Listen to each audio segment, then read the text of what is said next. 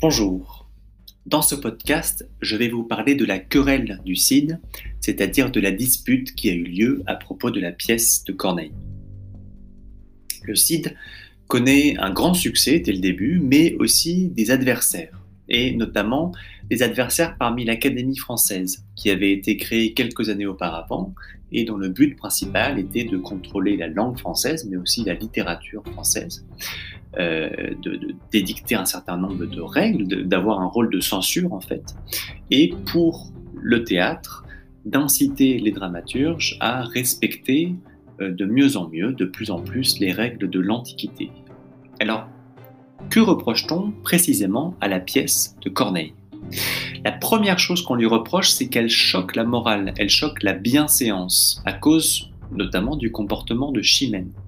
En effet, celle-ci agit selon ses sentiments et non selon son honneur. Elle n'a pas la force de renoncer à son amour euh, par respect pour son père, par respect pour sa famille, pour son honneur, pour la morale tout simplement. Et donc dans le dilemme entre l'amour et le devoir, elle choisit l'amour alors qu'elle aurait dû choisir le devoir, puisqu'à la fin, elle finit par renoncer à son devoir et par se marier avec Roderick. Et donc les adversaires se, demandent comment peut-elle pardonner à Roderick, comment peut-elle épouser le meurtrier de son père? C'est complètement immoral et normalement une pièce doit avoir une dimension éducative, elle doit enseigner la morale. Donc si Chimène est un personnage horrible, alors elle doit être condamnée. Les méchants sont punis et les bons sont récompensés normalement. Et donc l'adversaire de la pièce euh, ben, constate que ce n'est pas le cas chez Corneille et il critique donc cela par rapport à la règle de bienséance. Alors il y a bien sûr des défenseurs de la pièce qui font remarquer que euh, Chimène a demandé au roi de tuer Rodrigue et que c'est le roi qui ne l'a pas fait. Que c'est le roi aussi qui, à la fin, lui demande de respecter son engagement, c'est-à-dire épouser le vainqueur du duel entre Rodrigue et Don. Et ces défenseurs de la pièce font enfin remarquer que euh, tout à la fin, elle demande encore du temps, elle demande un an pour pouvoir faire le deuil de son père. Donc elle demande du temps avant de pouvoir se remarier, elle demande du temps pour pouvoir apaiser sa douleur. Mais voilà, c'est le premier reproche qu'on fait, le reproche principal, cette pièce est choquante, elle ne respecte pas la morale. Le deuxième reproche, c'est que la pièce n'est pas vraisemblable et c'est toujours euh, à propos de Chimène, dans la vraie vie, il serait impossible qu'une femme épouse le meurtrier de son père. Et je vais un peu plus loin parce que vous êtes intelligent et curieux. En fait, Corneille s'inspire d'un vrai chevalier du Moyen Âge, un chevalier indépendant, fier, Rodrigo Díaz de Vivar une véritable star de la Reconquista, donc de la reconquête de l'Espagne par les chrétiens contre les musulmans qui avaient envahi l'Espagne. Et ce chevalier était effectivement marié à une Doña Jimena, donc à une Chimène. Donc, euh, et on retrouve aussi d'autres personnages dans la pièce de Corneille, donc qui s'inspirent d'un épisode de l'histoire.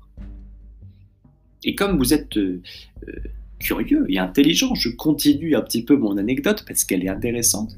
Euh, ce Rodrigue était très ambitieux. Et le roi de Castille, donc le Rodrigue le vrai, et le roi de Castille a commencé à en avoir un peu peur et il le bannit, il l'exile, donc il lui demande de partir. Et là, Rodrigue, indépendant, fier, va voir les musulmans et leur demande euh, Est-ce que vous voulez que je me batte pour vous?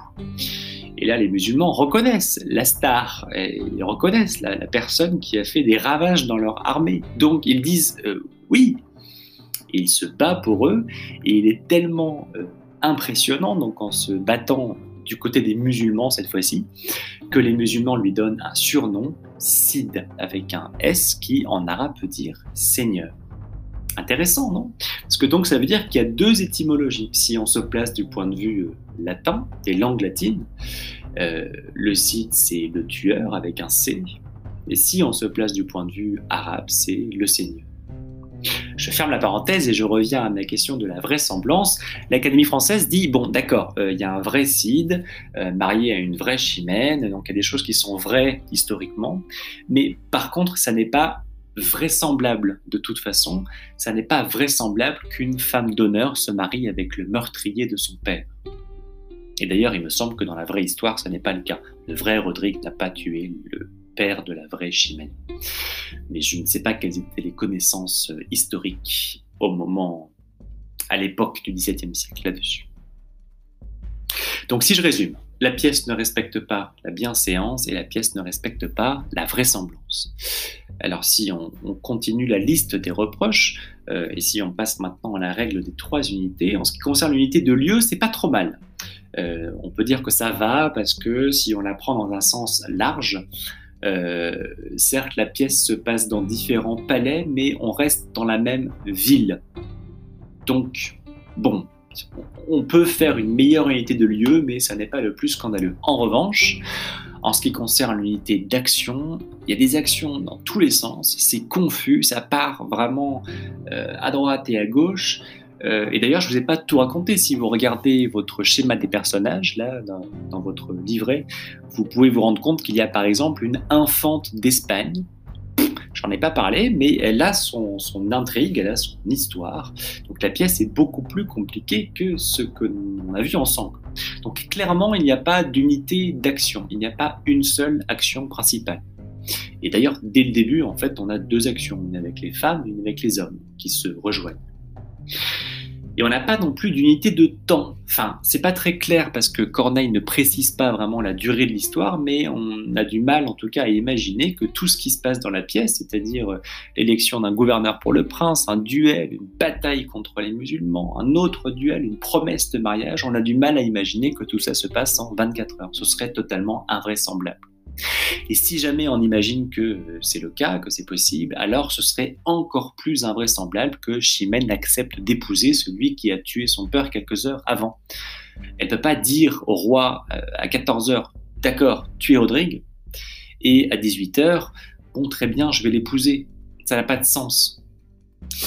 En conclusion, on peut dire donc que euh, cette querelle du site, cette dispute qui a eu à propos de la pièce de Corneille, a permis à l'Académie française de clarifier ce qu'on pouvait faire ou pas dans une pièce de théâtre, et donc à montrer qu'elle voulait que l'on respecte les règles des anciens, les règles des auteurs de l'Antiquité.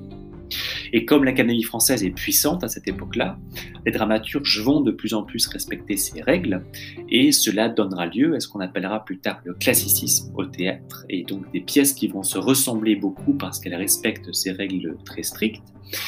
Et euh, vous allez en voir un magnifique exemple avec Phèdre de Racine.